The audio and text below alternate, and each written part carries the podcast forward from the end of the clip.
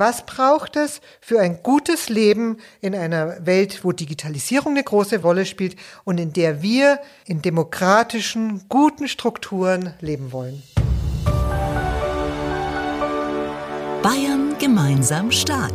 Der Podcast mit Menschen, die uns inspirieren.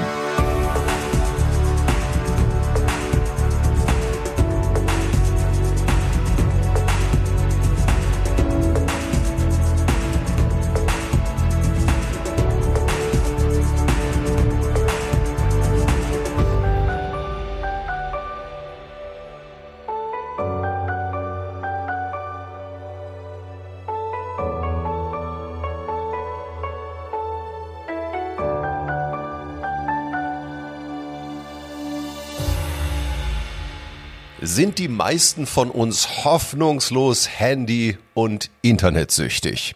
Eine Frage, die wir heute beantworten werden. Herzlich willkommen zu unserem Podcast Bayern gemeinsam stark. Mein Name ist Tobias Ranzinger und hier treffen wir Menschen aus Bayern, Menschen, die Bayern ausmachen, die Bayern bewegen, Menschen, die uns inspirieren. Und heute haben wir zu Gast Katrin Demmler. Sie ist die Direktorin des JFF, des Instituts für Medienpädagogik. Wir werden heute über Medien, über Social Media sprechen, ob das alles gut ist, ob da nicht manchmal zu viel des Guten ist und wie es gelingt, die Themen, die gerade Jugendlichen unter den Nägeln brennen, zu finden und deren Fragen zu beantworten. Katrin Demmler hat Lehramt an Grundschulen an der Universität in Augsburg studiert, ist seit 1999 am Institut für Medienpädagogik und begann als Referentin mit dem Schwerpunkt Multimedia. Sie leitete dann den Arbeitsbereich Praxis, darüber werden wir heute sprechen, und ist seit 2010 die Direktorin. Sie ist außerdem Vorsitzende des Bayerischen Kinder- und Jugendfilmfestivals und Mitglied des Wertebündnis Bayern. Katrin Demmler, herzlich willkommen. Ich freue mich hier zu sein. Frau Demmler, wir haben zum Einstieg immer fünf Fragen. Und da möchte ich Sie gerne bitten, den folgenden Halbsatz jeweils zu vervollständigen. Okay. Bayern ist für mich meine Heimat. Bei mir ist das Glas halb voll oder halb leer. Ich bin eher Optimistin oder Pessimistin. Ich bin gnadenlose Optimistin. Das Glas ist halb voll und das Leben macht viel mehr Spaß, wenn man optimistisch in die Welt schaut. Und eine Sache, über die wir nachher noch ausführlicher sprechen werden. Was macht die Gemeinschaft stark?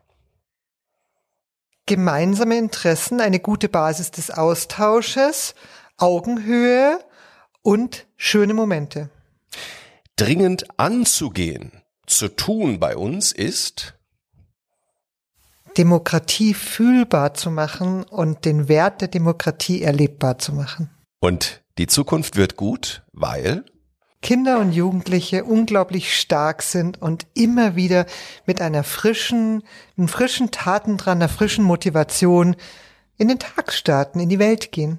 Klasse, wir werden heute viel über Kinder, Jugendliche sprechen. Da freue ich mich drauf. Und ich glaube, was, was ich in der Vorbereitung so gemerkt habe, was Jugendliche seit Jahrzehnten, Jahrhunderten, vielleicht seit Jahrtausenden begleitet ist, Jugendliche sind viel besser als ihr Ruf. Definitiv. Man kann immer leicht schimpfen und sagen, kommt, gerade im Zusammenhang mit Internet. Aber ich glaube, dass darüber können wir heute ein bisschen ausführlicher noch sprechen. Können wir garantiert und wir können viel von ihnen lernen. Mhm. Also gerade wenn es ums Thema Digitalisierung geht, aber das vielleicht auch später. Wo wir gerade bei der Kindheit sind. Ja. Frau Demmler, Sie und ich, wir beide hatten eine Kindheit ohne Handy, ohne Internet.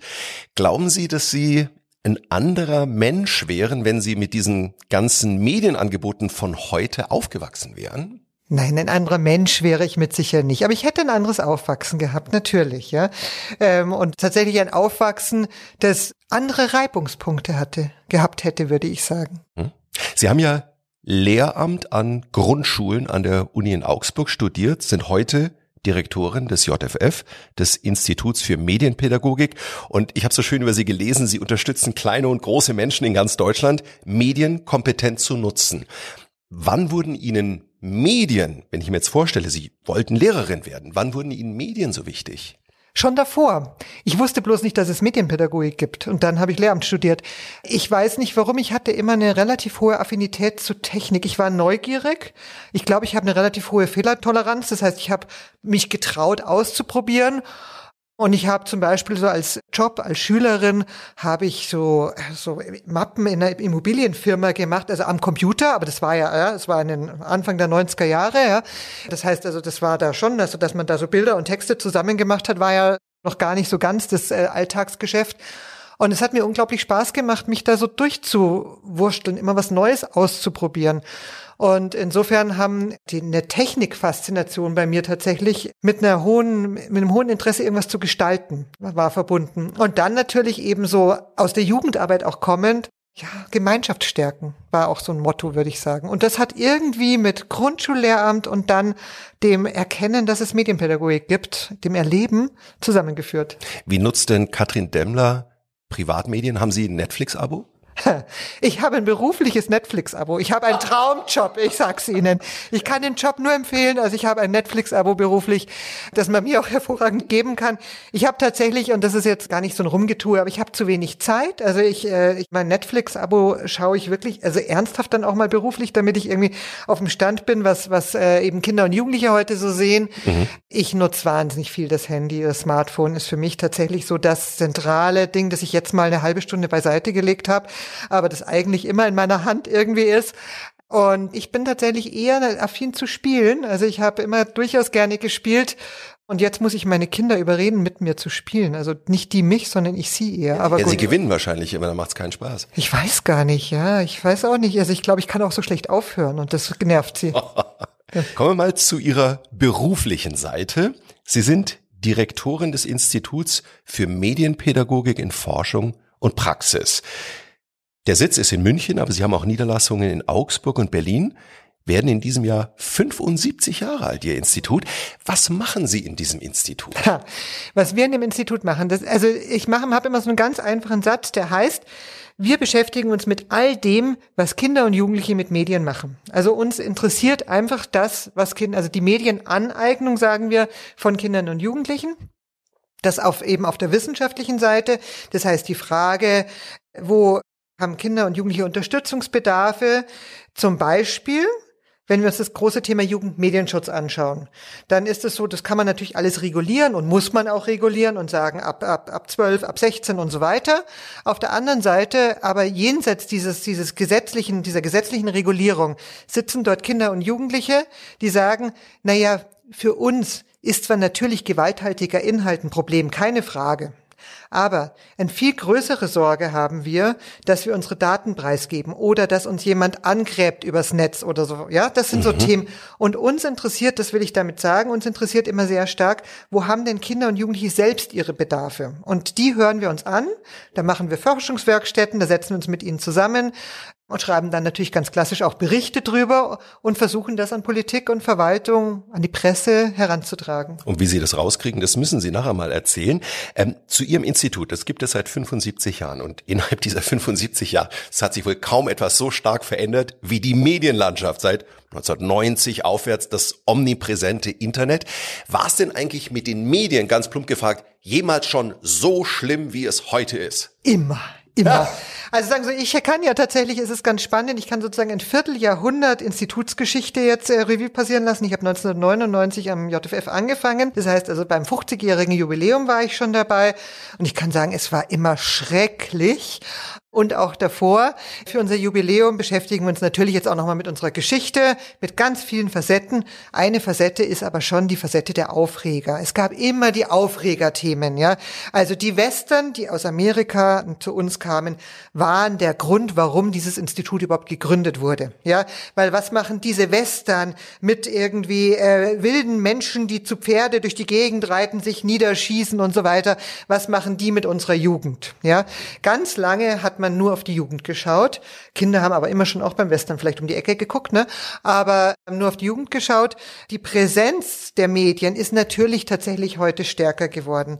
Aber ähm, diese, diese Aufregerthemen wie auch eine Killerspieldebatte oder sonst was, die gab's immer, die prägte immer leider in einer gewissen Weise prägt es ja auch immer die Medienpädagogik, dass wir so ein bisschen so einen, einen Feuerwehr-Thema haben, ja. Also wenn es gut läuft, dann, ja, dann ist es schön, dass es die Medienpädagogik gibt, aber nicht so wichtig. Aber wenn irgendwie was passiert, irgendein neues Phänomen da ist, dann, oh wei, was machen wir? Wir brauchen Medienpädagoginnen.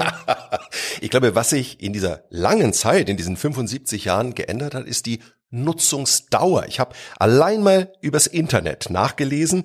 Die meisten Deutschen sind etwa vier Stunden online pro Tag.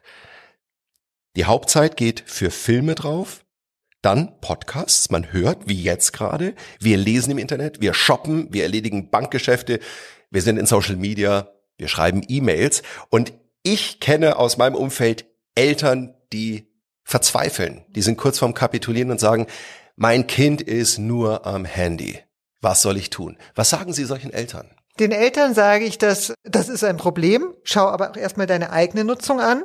Ähm, den Eltern sage ich, fangt früh genug an, begleitet eure Kinder, also von klein auf bei dem Thema. Also es ist nicht so, dass das Thema, das Thema Medien bei Kleinen kein Thema ist, sondern plötzlich bei den älteren Kindern, bei den Jugendlichen irgendwie ein Problem wird, sondern ähm, tatsächlich begleitet sie dabei und trefft Vereinbarungen. Also Zentrale ist, dass ähm, wir gucken müssen, und das ist in der Erziehung generell so, das ist jetzt nicht nur ein medienpädagogisches Thema, ja.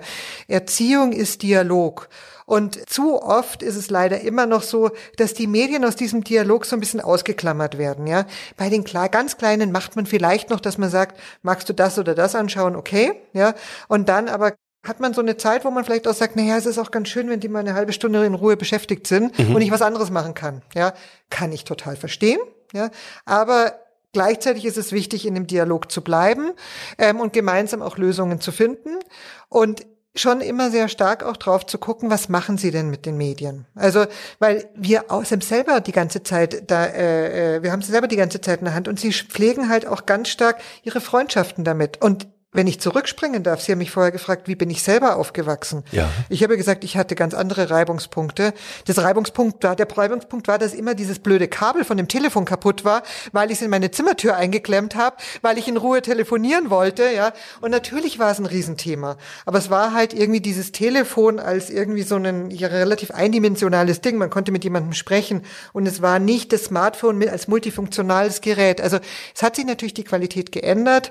Die Problemstellung, dass dass ich in der Erziehung das begleiten muss und dass es immer Punkte geben wird, die ich zu viel finde, die mich nerven als Eltern, ja. wo ich mich äh, bisschen äh, ratlos fühle, das wird so sein. Also insofern, ich kann nur sagen, Dialog mit den Kindern, Dialog mit anderen Eltern, Dialog in der Familie gemeinsam, also auch als Eltern eine, eine gemeinsame Haltung finden, ja. Und aber das, ganz, ganz lösen kann ich das Problem nicht. Vielleicht schwingt auch die Angst mit bei manchen Eltern. Ich weiß ja nicht, was mein Kind über das Smartphone so alles macht. Und ich habe ein sehr, sehr drastisches Beispiel mal rausgesucht, was so die Gefahr für Kinder, für Jugendliche aufzeigt. Und zwar im Januar 2023. Da ist eine 18-Jährige in Hamburg ums Leben gekommen bei dem Versuch, vor einem heranrollenden Zug so im letzten Moment vom Bahngleis zu hechten. Und in einem Interview mit einer lokalen Zeitung erzählte dann die Zwillingsschwester, dass man die Gefahren überhaupt nicht bedacht hatte, sei viel wichtiger gewesen, ein Video von so einem halsbrecherischen Akt bei TikTok hochzuladen. Und das Zitat von der Schwester, da kriegt man Likes, da ist man jemand. Diese Anerkennung, das ist natürlich unglaublich verführerisch, auch für Jugendliche und das naja, birgt natürlich auch eine große Gefahr. Ja, natürlich. Also deswegen kann man ja sagen, in dem Fall wirklich ganz äh, voller Überzeugung und Selbstbewusstsein. Deswegen ist ja Medienpädagogik so wichtig und es ist ganz wichtig, dass in allen Bildungsorten, also jetzt nicht nur sozusagen in der in der äh, dort, wo hauptamtlich Medienpädagogik betrieben wird, ja, sondern in Schule, in Jugendzentren, in Kindertageseinrichtungen, dass diese Themen auch ja angesprochen werden, weil auf der einen Seite natürlich, also gerade Stunts, um eben äh, tolle Videos zu produzieren, ist dramatisch, aber es, es spielt auch eine Rolle und es sind wieder nicht nur die Jugendlichen, wir auch, wir uns denken, oh, wie schauen wir denn bei dem Selfie aus? Und wir machen erstmal ein Selfie, bevor wir uns den Ort anschauen oder so, ja. Und insofern, also so diese Frage der Selbstpräsentation. Es ist ja tatsächlich so ein, ein neues Adjektiv, Instagrammability, ja. Also sozusagen, ist das jetzt irgendwie ein Setting, das irgendwie gut aussieht, weil ich irgendwie da so eine Nische habe, die irgendwie mit einer guten Farbkombination ist und das ist dann mein Instagram-Ort oder so. Und insofern, das muss man reflektieren, da muss man sich Gedanken machen, da muss man sagen, für was will ich denn leben? Was sind sind denn meine Werte, was sind denn meine Werte, wofür will ich mich einsetzen? Und mhm. was spielt es für eine Rolle? Und ähm, was sind denn Likes, ja, was ist, was sind echte Freunde, was sind Likes, was äh, will ich sozusagen werden? Und gleichzeitig muss man auch sagen, ja, die ganzen Berufe in den Medien, wenn man sich anschaut, wie heute oft noch eine, eine Berufsorientierung stattfindet, dass es ja wirklich Einnahmequellen sind, spielt auch noch viel zu wenig eine Rolle in der Reflexion. Ja, mhm. ja klar, ich kann also ob ich es kann, ist eine andere Frage. Und ob ich es will, ist noch eine andere Frage, ja. Aber Mensch kann Influencerin werden, ne? Absolut, natürlich. Es kann sehr lukrativ sein. Allerdings ist es auch ein sehr geringer Prozentsatz von denjenigen, die das versuchen. Ich möchte noch eine Sache beim Social Media Bashing Ihnen jetzt auf den Tisch knallen. Und zwar in den USA. Da gibt es den Staat Florida und dort überlegt man jetzt ernsthaft gerade, Jugendlichen den Zugang zu sozialen Medien tatsächlich zu verbieten. Per Gesetz. Da sind die gerade dran. Was sagen Sie dazu? Wo ist für Sie die Waagschale zwischen Leinen los, liebes Kind, lieber Jugendliche, du darfst, was du machen möchtest, und dann das andere Extrem, das völlige Verbot? Naja, die Waagschale ist letztendlich ja genau die Herausforderung. Wir müssen die Waage finden, ja. Mhm. Und ein, ein völliges Verbot ist nie in der Waage, ist ja logisch irgendwie. Eine völlige Freiheit ist nicht in der Waage und ein völliges Verbot ist nicht in der Waage. Bei den ganzen Debatten eben rund um Verbote muss man sich auch Gedanken machen, worum geht's? Geht's wirklich um einen, um ein gutes Aufwachsen von Kindern und Jugendlichen oder geht's um eine möglichst große Freiheit von den Social Media Anbietern, weil die natürlich sich keine Gedanken um Jugendschutz machen müssen, wenn keine Jugendlichen drin sind, ja? Gesetzlich verboten, super, ja, ich muss mich um nichts mehr kümmern. Porno, Gewalt, alles wunderbar, spielt ja keine Rolle mehr. Jugendliche sind nicht am Start. Ja, also ist auch so ein bisschen die Frage, was steckt denn wirklich dahinter? Geht es uns um die Kinder und Jugendlichen oder geht es uns eigentlich um die Wirtschaft?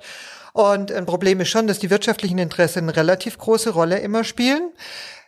In der Waage ist tatsächlich so dieses Thema, wenn man sich Gedanken macht, und das ist, das ist was, was die JFF-Forschung ja versucht zuzuliefern, ja, den Entscheidungsträgern. Tatsächlich, wo sind die Interessen von Kindern und Jugendlichen selber? Wo sind die Interessen von Eltern? Also wir, wir befragen auch Eltern, wir befragen Fachkräfte und so weiter, ja. Also wo sind die Interessen eben derer Bezugspersonen, wie wir es nennen? Und was bedeutet denn ein gutes Leben? Und ein gutes Leben bedeutet eben, in die Welt, wie sie heute ist, hineinzuwachsen. Und da kann ich die Medien ausklammern, aber es wird dann nicht das echte Leben sein.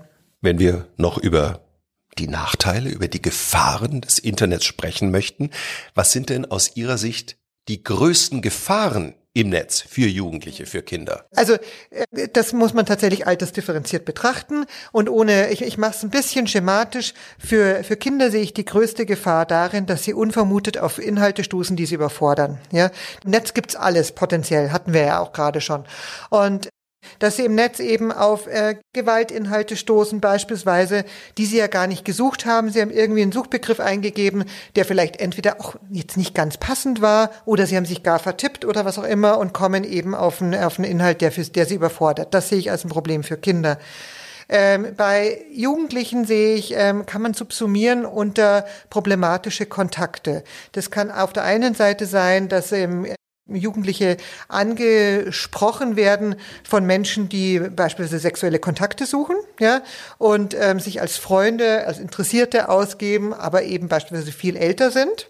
Ähm, es hat aber auch damit zu tun, dass sie angesprochen werden können von von Gruppierungen, von extremistischen Gruppierungen, die ganz genau wissen, wie sie auf die Interessensthemen von Jugendlichen, die auf der Suche nach dem Sinn des Lebens sind, die auf der Suche nach Stabilität, Zusammenhalt und so weiter sind, ja. Und gerade eben extremistische Gruppierungen wissen hervorragend, wie sie auf diese Themen raufgehen. Darüber sprechen wir noch. Was man auch machen kann, um die Demokratie zu stärken, welche Rolle dabei das Internet spielt. Ist nicht eine Gefahr auch dieser Hang zur Zerstreuung, zur ständigen Ablenkung, dem Flackern, wenn ich auf ein TikTok-Video gehe, zack, nach drei Sekunden zum nächsten, zum nächsten. Wenn Sie mir da ein Buch hinlegen, das lasse ich Ihnen links liegen. Na, das kommt, glaube ich, ein bisschen auf die Vorlieben an, aber natürlich, es ist tatsächlich so, wir haben immer Unterhaltung, die ist immer verfügbar und das ist ein Problem. Dieses Problem kann ich jetzt auch nicht einfach vom Tisch wischen und sagen, Blödsinn, ja, sondern ich denke, es geht uns allen so und äh, man äh, wartet auf den Bus und was machen wir alle, wenn er nicht gleich kommt? Wir ziehen unser Handy raus. Wir ne? gucken keine Löcher mehr in die Luft. Wir nee? haben keine Langweile mehr. Brauchen wir überhaupt Langweile? Ich meine, wir hatten das in unserer Kindheit, in unserer Jugend. Ja, Langweile ist vielleicht auch nicht immer schön, ja, aber ähm, die die Momente sozusagen der also Kreativität entsteht oft aus aus, aus einer Form von Langweile, ja, aus einer, aus einer Form von Langweile, aber ich muss mich in der, also in dem Moment auch wohlfühlen in einer gewissen Weise, ja, also nicht jeder Moment der, also nicht jeder Moment der Langeweile ist gut, weil ein Moment der Langeweile, wo ich mich alleingelassen fühle, ist nicht gut, ja. Wenn ich mich alleingelassen fühle oder einsam fühle, ist es auch gut, über ein digitales Gerät Kontakt zu Freunden herstellen zu können. Ne? Aber es ist tatsächlich schon so, dass die Frage, ob wir uns nicht mehr Gedanken noch machen müssen, ist, dass wir einfach Momente brauchen, wo wir einfach bewusst sagen, nee, wir regeln uns das runter. Also wir legen das Gerät beiseite. Ähm, gibt ja so ganz, so, so, so klassische Tipps schon beinahe, ja, zu sagen, einfach ab einer bestimmten Uhrzeit am Abend wird in der Familie vielleicht wirklich das Handy an einen bestimmten Ort gelegt, ja. Ähm, also alle sind denn die meisten von uns hoffnungslos Handy- und Internet süchtig?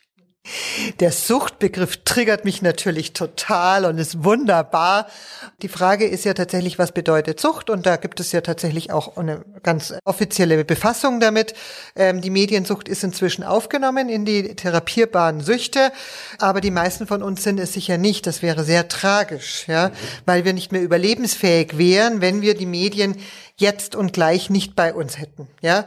Aber wir sind ganz schön abhängig davon, dass wir diese Geräte in unserer Nähe haben. Also das ist so, so, eine, so eine Balance, ja. Nicht mehr ohne leben können ist das eine, aber sich nicht wohlfühlen ohne ist dann schon nah dran. Also insofern, sich durchaus selber zu hinterfragen, schadet nicht. Mhm. Sie sind am Institut für Medienpädagogik in Forschung und Praxis. Und ähm, wenn wir mal über die Praxis sprechen, Sie haben, muss ich Ihnen wirklich sagen, ein tolles Angebot, was mich unglaublich abgeholt hat. Da wenden Sie sich nicht nur an Kinder und Jugendliche, auch an Erwachsene. Und zwar die Internetseite Webhelm. Das ist eine Spitzenseite. Sie haben ganz übersichtlich Kacheln erklären mir Begriffe aus der Welt des Internets. Zum Beispiel, was ist Doxing? Mhm. Hat jeder von uns schon mal gehört? Doxing ist das Zusammentragen und das anschließende Veröffentlichen personenbezogener Daten. Die Hot Chip Challenge.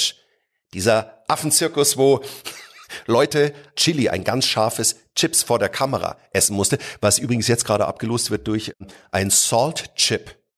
Das ist also extrem salzig und dann gibt es also Jugendliche, die darüber dann wieder ein Video drehen. Was, was bieten Sie mir alles neben diesen Punkten auf webhelm.de? Der Spannende ist erstmal, was ich biete, ist tatsächlich ganz spannend. Ähm, sozusagen, ich kriege ja selbst immer Neues geboten. Das ist auch das Spannende an meinem Beruf, ja, ja dass wir als Medienpädagoginnen und Medienpädagogen uns sehr selten zurücklehnen können. Also vielleicht jetzt mal kurz fünf Minuten, aber es passiert sofort was Neues. Es gibt immer neue Entwicklungen, ja. Und das versucht aber Webhelm ja auch. Also Webhelm versucht maßgeblich Fachkräften, es gibt aber auch, wir sprechen auch Eltern an, versucht das, was für Jugendliche gerade relevant ist, für Eltern aufzubereiten, also einfach zugänglich zu machen und zu erklären und äh, also für Eltern oder Fachkräfte, Entschuldigung, einfach zu erklären, was sind denn das für Themen, die da gerade eine Rolle spielen. Das beginnt bei solchen Hypes, geht aber bis hin zu natürlich auch der Frage, wo können sich Jugendliche informieren, eben über den Krieg äh, Israel-Palästina beispielsweise. Oder also was auch, ich auch ganz, ganz toll fand, darf ich meine Urlaubsbilder ins Netz stellen. Genau. Wie soll ich damit umgehen? Ja. Und was unser Ansatz hier ist, und der prägt eben tatsächlich unsere Arbeit generell, wir haben Jugendredaktionen im Hintergrund. Es ist jetzt, die, die Texte werden maßgeblich von den Fachkräften geschrieben, ja. Aber wir fragen die Jugendlichen, mit welchen Themen sollen wir uns denn befassen, ja. Das heißt sozusagen, der, die Inspiration oder die, die Themensetzung, die kommt von den Jugendlichen selber, weil sie sagen, das sind die Dinge, die uns gerade wichtig sind.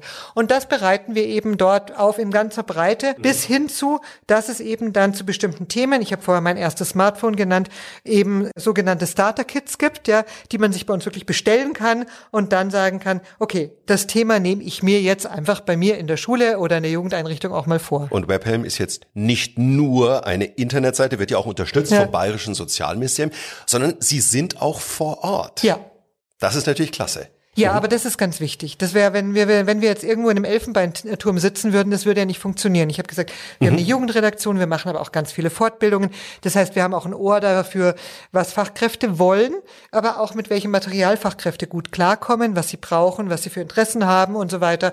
Und das, das macht unsere Arbeit aus. Deswegen sage ich ja immer sozusagen, wir, wir arbeiten modellhaft vor Ort, aber wir können in der breiten Bildungslandschaft in Bayern natürlich nur modellhaft arbeiten. Wir können nicht alles abdecken und versuchen das, was wir modellhaft erarbeiten, allen zur Verfügung zu stellen. Das heißt, wir, wir sind gemeinnützig und verstehen uns auch mhm. gemeinnützig. Das, was wir machen, können alle nutzen und sollten im Idealfall alle nutzen. Und Sie arbeiten zusammen, Sie werden unterstützt, unter anderem vom Bayerischen Sozialministerium.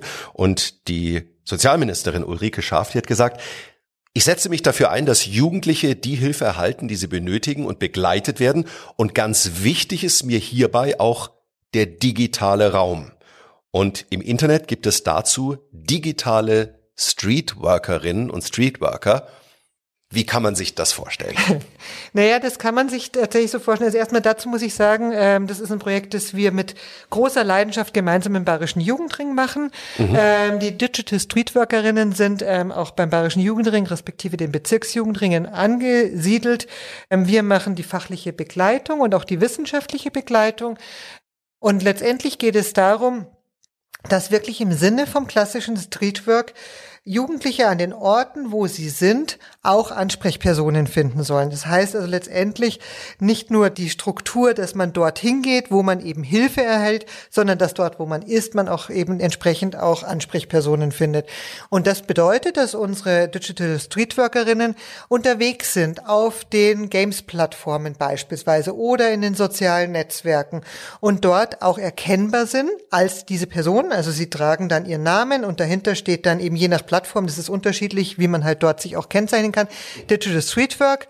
Und wenn Sie dann mitbekommen, also entweder Sie werden gezielt angesprochen von Nutzerinnen, muss man ja erstmal sagen, mhm. weiß man ja nicht unbedingt, welches Alter die Person hat. Oder aber sie kriegen mit, oder ist eine Diskussion, da geht's um das Thema Ausbildungsplatzsuche und da sprechen welche miteinander, sie wissen nicht, wo, wie sie das, was machst denn du, haben noch keine Ahnung und so weiter.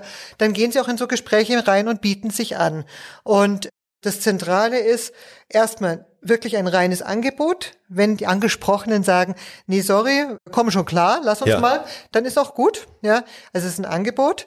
Ähm, es ist eine Angebot dann auch die Beratung natürlich in einem geschützten Raum fortzusetzen. Also mhm. jetzt eine Social Media Plattform ist nicht per se ein geschützter Raum, sondern zu sagen, pass auf, wir können auch uns an einen, in einen, in einen Separé begeben sozusagen oder wir können einfach über einen Messenger-Dienst uns unterhalten bis hin zu, dass es dann auch so weit geht, dass es heißt, bei dir, wo kommst denn du eigentlich her? Ja, wo bist du zu Hause? Und das Ganze allem Datenschutz natürlich folgend, ja. Wenn du in Unterfranken lebst, äh, habe ich da eine Idee, wend dich doch mal an die Stelle, die können dir auch vor Ort weiterhelfen. Also auch eine Vermittlung dann wieder in den, in den realen Raum. Also diese Vermengung, der virtuelle und der reale genau. Raum. Ich suche eine Aus- oder eine, eine Lehrstelle, Azubi-Stelle. Ja und bekommen dann eben eine Hilfestellung. Ja. Und Sie haben ja unglaublich viel Kon ähm, Erstkontakte. Ich habe gelesen, über 12.000 Kontakte in anderthalb Jahren. Sie ja. sind da richtig aktiv. Reagieren Sie nur auf die Themen, die dort diskutiert werden, oder bringen Sie sich auch ein und bringen eigene Themen? Das ist tatsächlich eine schwierige Frage. Also Sie haben es jetzt gesagt, die ersten eineinhalb Jahre. Das Projekt war letztendlich, kam ja aus der Pandemie auch raus. Mhm. Und ähm, aber ist nicht nur in der Pandemie wichtig, also sondern wird immer wichtiger mit Sicherheit. Ähm, und ähm, wir haben gesagt, wir, wir sind mutig, also der Bayerische Jugendring und das JFF sind mutig und wir probieren mal aus. Also wir probieren nicht an den Kindern und Jugendlichen aus, nicht, dass das falsch verstanden wird, aber wir probieren aus, welche Form der Ansprache die richtige ist. Ja, und ähm, da ist jetzt erstmal schon die Orientierung sehr stark am klassischen Streetwork. Das heißt, offen sein für die Themen, die von den Jugendlichen kommen. Ja, also erstmal eigentlich tatsächlich dieses nicht unbedingt ein Thema setzen. Aber ähm, es gibt sozusagen vielleicht so zwei Momente, wo es dann durchaus darüber hinausgeht. Das eine ist, die Digital Streetworkerinnen und Streetworker müssen sich ja in möglichst großen Gruppe Jugendliche auch bekannt machen. Ja, man muss ja auch erstmal sagen, hallo, hier bin ich. Das heißt, sie bieten dann schon auch beispielsweise mal an, dass sie ein neues neues Game vorstellen oder dass sie vorstellen, was kann ich denn machen, wenn ich gerne, wenn ich gerne am Computer zeichne, wie kann ich denn meinen eigenen Charakter gut zeichnen oder so. Sie bieten da auch mal so einen Impuls an, der aber jetzt nicht in die klassische Bildungsarbeit dann weitergeht, sondern sagt, pass auf, wenn du da mehr wissen willst, dann kannst du dich auch beispielsweise an die Medienfachberatungen in den Bezirken wenden, die das wirklich pädagogische Bildungsarbeit machen. Bei mir bist du richtig, wenn du eben einfach nicht weißt, wo es weitergeht. Und das andere ist, dass natürlich auf so einer Plattform man jetzt als äh, Digital Streetworkerin auch in der Regel jetzt nicht still sitzt und schweigt und wartet, bis jemand was sagt. Ja, sondern natürlich geht man dann auch mal in ein Gespräch rein oder sagt, hat jemand gerade Lust drüber zu reden über über Influencerinnen. Wer bewegt euch denn? Mhm. Und natürlich werden Gespräche angezettelt, sage ich jetzt mal. Ja, aber ähm, das Ziel ist wirklich Lebenshilfestellung und jetzt in dem Fall nicht das maßgebliche Ziel, pädagogische Angebote zu machen. Medienkompetenz bedeutet auch Medienabstinenz. Definitiv. Mhm. Mhm. Es gibt Jugendliche, die folgen Influencern. Das, die vergöttern sie ja. regelrecht. Jetzt habe ich einen tollen Influencer, der sitzt in Dubai, der fährt ein schickes Auto, der hat ein Wahnsinnsapartment, der hat das schönste Leben überhaupt. Warum soll ich als 15-Jähriger sagen, ich mache eine Bäckerlehre? Welcher blöd, ich werde Influencer. Was sagen Sie diesen Jugendlichen? Naja, tatsächlich bin ich wieder bei dem Thema, dass wir genau diese Vor-, diese Rollenbilder auch reflektieren müssen und mit ihnen drüber reden müssen und sagen müssen, also vielleicht auch äh, zum Beispiel sich Biografien von Influencer, Influencerinnen und Influencern anschauen, ja. Es ist, äh, da, da gibt es Menschen, die durchaus ganz traditionelle Ausbildungen auch erstmal gemacht haben, ja. Und letztendlich sind wir da, haben wir auch eine schöne Analogie. Wir können uns ja beispielsweise auch Spitzensportlerinnen und Spitzensportler anschauen, ja. Die müssen auch gucken, wie, was sie nach dem Sport machen, ja, oder was sie machen, wenn, sie nicht reüsieren, ja, und nicht eben sozusagen, also wenn sie Sportler sind, aber kein Spitzensportler werden. Und deswegen so diese Frage, welche, wel, wel, baue ich mir auch einen doppelten Boden auf, ja, was, was gibt's denn für Möglichkeiten zu sagen, ich mache eine Bäckerlehre und trotzdem schaue ich, dass ich mir meinen erfolgreichen Videokanal aufbaue, äh, ist ja durchaus eine Möglichkeit. Und deswegen, ich denke, so dieses Ernstnehmen von diesen Träumen, also die nicht nur, also nicht nur sagen, haha, der will Influencer werden, ganz schön doof, ne? Sondern zu sagen, ah, warum? Vielleicht hat er das Zeug dazu, aber wenn es nicht klappt, dann sollten wir uns Gedanken drüber machen, was du dann kannst, ja, oder was du dann hast, in der Tasche hast. Und deswegen denke ich, da gibt's gibt es, glaube ich, eine ganze Bandbreite an, Möglichkeiten. Aber das Gefährlichste ist sicher äh, eben diese, diese Wunschvorstellungen nicht ernst zu nehmen, sondern ich glaube, ja, es sind einfach heute auch Optionen, die es gibt, auch wenn es ein kleiner Prozentsatz ist, der dann erfolgreich ist. Katrin Demmler, Sie sind Direktorin des Instituts für Medienpädagogik in Forschung und Praxis. Über Ihre Projekte, über die Praxis sprechen wir gleich. Zunächst mal die Forschung. Wie forschen Sie? Ähm, wir forschen, also wir forschen maßgeblich qualitativ, also will heißen, dass wir wirklich in die Tiefe gehen mit den Fragen. Also wir machen wenig Breitenbefragungen, also wenig Befragungen, wo wir tausend Menschen befragen, ähm, wie oft am Tag nimmst du dein Smartphone in die Hand. Ja, das ist nicht der klassische Weg unserer äh, Forschung. Der klassische Weg der Forschung ist, dass wir beispielsweise uns jetzt mit, nehmen wir mal eine Gruppe von 13 bis 14-Jährigen, ähm, wir setzen uns, gehen in eine Schulklasse, bilden zwei Gruppen, setzen uns dann entsprechend mit zehn, zwölf äh, Jugendlichen in dem Alter zusammen und haben Impulse dabei, haben beispielsweise Impulse dabei, dass wir verschiedene äh, Postkarten, also Ausdrucke haben, wo InfluencerInnen abgebildet sind und sie mal fragen, wen kennst du oder wem folgst du und warum? Was fasziniert dich an der Person? Und so eben mit den Jugendlichen ins Gespräch kommen und ein Gefühl dafür bekommen, was, was sie bewegt, was sie motiviert, wo sie sich auch Unterstützung wünschen. Und das kriegen wir eben nicht über, über kurze, schnell, kurze, schnelle, viele Fragen raus, sondern indem wir wirklich mit ihnen uns die Zeit nehmen, eineinhalb, zwei Stunden auch mit ihnen zu reden und dann schauen, dass wir eben das Ganze dann äh, transkribieren, dann eben sozusagen vercoden, also verschlagworten und ja, dann ein Muster entwickeln und sagen eben in der Regel kennen Jugendliche vielleicht x verschiedene Influencerinnen. Es gibt besonders beliebte Persönlichkeiten. Die sind besonders beliebt, weil sie vielleicht ein Interesse teilen mit den Jugendlichen, von denen sie eben so angehimmelt werden, weil sie vielleicht eine Rolle verkörpern, die eben eine Zieldimension darstellt im Aufwachsen, weil sie ein Thema gerade in, in, in der Entwicklung ansprechen oder so. Und so, wir versuchen sehr stark zu verstehen und das dann eben aufzubereiten. Und ein großer Bereich ist auch eine Medienkompetenz, den, ja, oder zumindest Fährten des richtigen Umgangs aufzuzeigen. Ist da der große Hebel bei den Eltern, bei den Erwachsenen oder bei den jugendlichen Kindern selber? Wenn wir wiederum eher von den Kindern sprechen, ist die Familie ein ganz wichtiger Ort. Also, wo, also natürlich die Eltern, aber schon auch die, die Erzieherinnen, Erzieher spielen natürlich eine große Rolle. Wir machen ganz viele Fortbildungen für, für Erzieherinnen, Kinderpflegerinnen, also in Kindertageseinrichtungen. Aber wenn man eben über Familie spricht, spielen natürlich beispielsweise auch die Großeltern eine Rolle. Also es ist auch wichtig, natürlich die gesamten Familienkonstellationen sich anzuschauen. Äh, es spielt einen ganz großen, ist ein Unterschied, ob es eine Familie ist mit älteren und jüngeren Kindern Kindern oder ein einzelnes Kind, das besonders gezielt natürlich gefördert oder begleitet werden kann.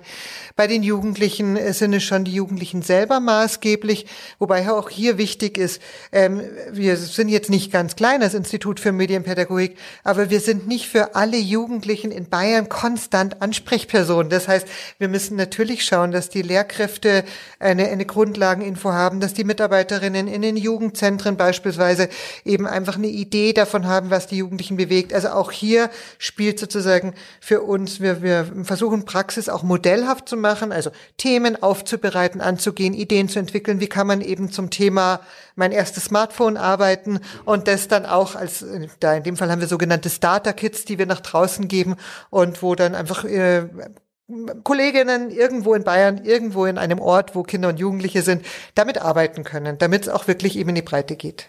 Und jetzt ganz neu in Zusammenarbeit mit dem Bayerischen Sozialministerium gibt es die kreativen Zukunftsdialoge und habe ich einen schönen Titel gelesen, Demokratie braucht Bildung. Das ist so ja der Grundtenor, der da mitschwingt.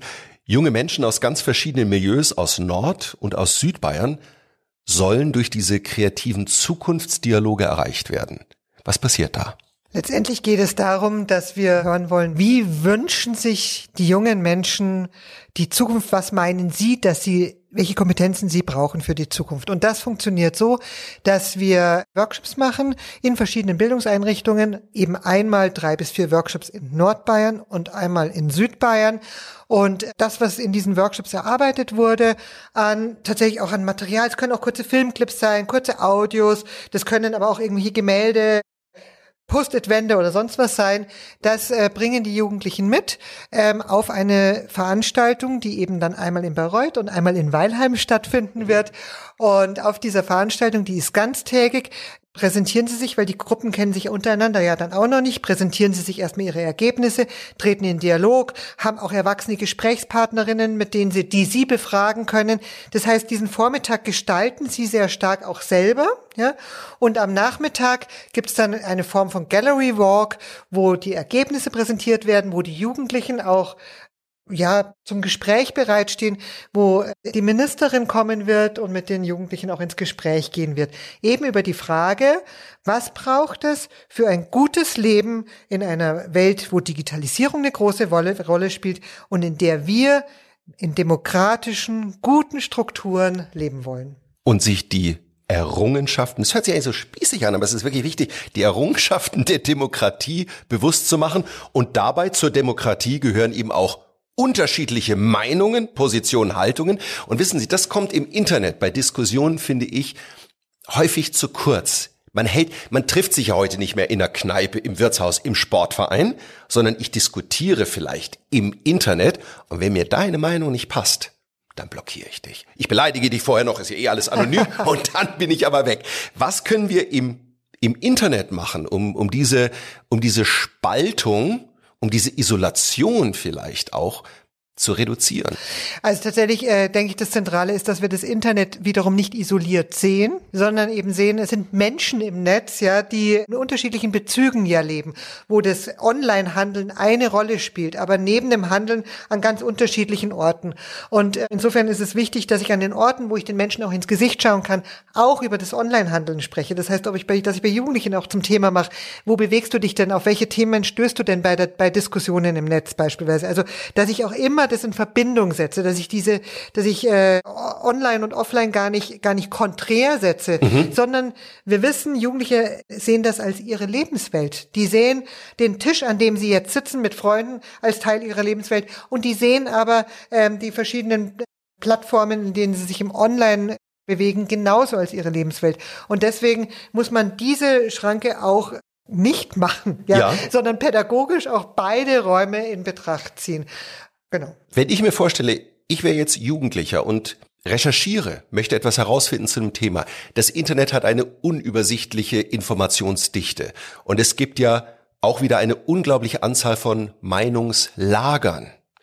Wie kann ich mich da als unschuldiger Jugendlicher orientieren? Wie finde ich mich da zurecht? Naja, deswegen ist es ja so wichtig, dass gerade so diese Frage auch Informationen suchen im Netz und so weiter auch wirklich äh, auch Themen in, in, in Schule und Jugendarbeit sind und man darüber auch gemeinsam sich äh, verständigt. Ähm, Anlaufpunkt ist natürlich tatsächlich ein zentraler Anlaufpunkt sind einfach ganz schlicht die Suchmaschinen natürlich, mhm. ja. Und ein, ein anderer Anlaufpunkt sind aber auch die äh, Themen, die eben von auf den Plattformen eine Rolle spielen, das heißt, die auch beispielsweise von den Influencerinnen angesprochen werden. Ja. Insofern informiere ich mich da so nicht so viel anders, wie ich es eben auch auf dem Hof draußen mache. Ich höre, sag mal, äh, ich soll eine Arbeit schreiben zum Thema Quantenphysik. Hast du eine Ahnung, wer sich damit auskennt? Ja. Und äh, naja, ja. so fange ich an. Ja, mhm. und so fange ich im Netz auch an. Und dann ist natürlich eine Frage, wie ich da, äh, wie ich da weiterkomme. Das heißt, dieses gezielte Informieren folgt einer Hyperlink-Struktur. Und das Spannende ist, wenn man sich damit äh, auseinandersetzt, schon immer, also auch offline folgen wir einer gewissen Hyperlink-Struktur. Ja, mhm. Sie erzählen mir dann, ja, ich kenne da jemanden hier im Raum nebenan sitzt jemand, dann gehe ich da hin und der sagt, ah, nee, nee, nee, übrigens die Kollegin über den Gang rüber kennt sich viel besser aus. Es ja. ist eine Art von Hyperlink-Struktur. Sie sind ja auch Mitglied des Wertebündnis Bayern. Und wenn wir nochmal uns eine Diskussion im Internet vor Augen führen, was kann ich tun, damit diese Diskussion vielleicht nicht so aus dem Ruder läuft, gerade bei konträren Positionen. Was sind dort Werte, die eine Relevanz haben, die wichtig sind? Naja, tatsächlich, was kann ich tun? Es ist so ein bisschen die Frage natürlich, welche Rolle ich habe und auch welches Selbstbewusstsein ich habe in der, der Diskussion. Also bin ich, komme ich ganz neu in eine Gruppe rein, die da diskutiert, dann werde ich mich erstmal ruhig verhalten. Also da kann ich tatsächlich einfach nur sagen, dass ich versuche, Menschen beizubringen, wird auch so mal ein Gefühl dafür zu geben, zu sagen, sich nicht zu leicht mitreißen zu lassen. Das wäre vielleicht so ein Thema für mhm. jeden, für jede und jeden. Wenn ich aber sage, ähm, ich habe durchaus an dem Ort, also auf der Plattform oder bei dem Thema oder auch in der Gruppe von Menschen, die da diskutieren, eine gewisse Rolle, dann ist es online wie offline genauso wichtig, auch gewisse Moderationsregeln zu besprechen. Ja, also auch zu sagen, wie wollen wir denn hier miteinander sprechen? Sich auch darüber zu verständigen, dass bestimmte, bestimmte Worte, bestimmte Art, sich zu unterbrechen, durcheinander zu reden, auch da keinen Platz hat. Also ich denke, insofern so diese Frage, ähm, bleib auch bei deiner Meinung, also bei deiner Meinung, bei deiner Haltung, ja, lass dich nicht zu schnell mitreißen, lass uns vereinbaren, wie wir miteinander reden wollen und lass uns gucken, dass wir eine Gemeinschaft sind, die einen wertvollen Umgang miteinander pflegt und nicht, weil wir online sind, einmal schnell einen über die rüberhaut, ne? Frau Demmler, wir haben heute viel über Medien gesprochen und die Medien werden uns in den nächsten Jahren wahrscheinlich sogar noch mehr beschäftigen, als es heute schon der Fall ist. Vielleicht zum Schluss, was ist aus Ihrer Sicht beim Medienkonsum, bei der Nutzung von Medien, was ist da das Wichtigste? Was ich gerade damit bezwecke. Also tatsächlich. Und es kann einfach auch, das kann auch einfach Unterhaltung sein. Ja, es ist völlig okay. Aber ich denke, wir haben es vorher mal angesprochen. Also wenn das Rumdaddeln für mich sinnlos ist, ja, dann ist es tatsächlich, dann, dann sollte ich mir Gedanken machen, würde ich sagen. Aber wenn ich sage, dieses Rumdatteln ist genau das, was ich nach einem anstrengenden Tag jetzt brauche, um einfach eine halbe Stunde oder wie lange auch immer abzuschalten, dann ist es auch okay. Was ich damit bezwecke, heißt aber auch, dass ich mir eben wirklich Gedanken mache, wenn ich eben Nachrichten lese, im Netz und egal, ob ich das in Social Media Kanälen tue oder auf Nachrichtenplattformen, dass ich mir Gedanken darüber mache, wer veröffentlicht die Nachricht, was weiß ich darüber? Habe ich dazu in irgendeiner Weise eine Beziehung? Ja? Und kann ich diese Nachrichten irgendwie einsortieren? Also insofern diese Frage äh, letztendlich, ja, so, dass ich mir diese W-Fragen stelle. Und die kann ich wirklich aus meiner Sicht, und das finde ich auch wichtig, auch ganz schnell beantworten und sagen, weil es mir gerade jetzt so gut tut. Das darf auch einfach mal sein bei den Medien. Weil es muss nicht immer nur ernsthaft motivational sein. Aber ähm, ich sollte mich tatsächlich fragen, warum. Wie im wirklichen Leben. Ja. In unserem Podcast Bayern gemeinsam stark. Heute zu Gast Katrin Demmler, die Direktorin des JFF, des Instituts für Medienpädagogik in Forschung und Praxis. Es war ein schönes Gespräch. Dankeschön. Ich danke Ihnen.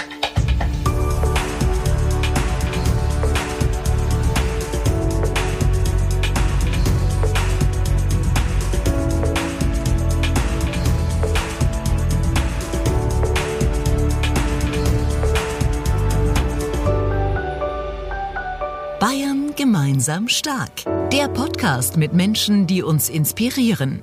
Eine Produktion des Bayerischen Staatsministeriums für Familie, Arbeit und Soziales.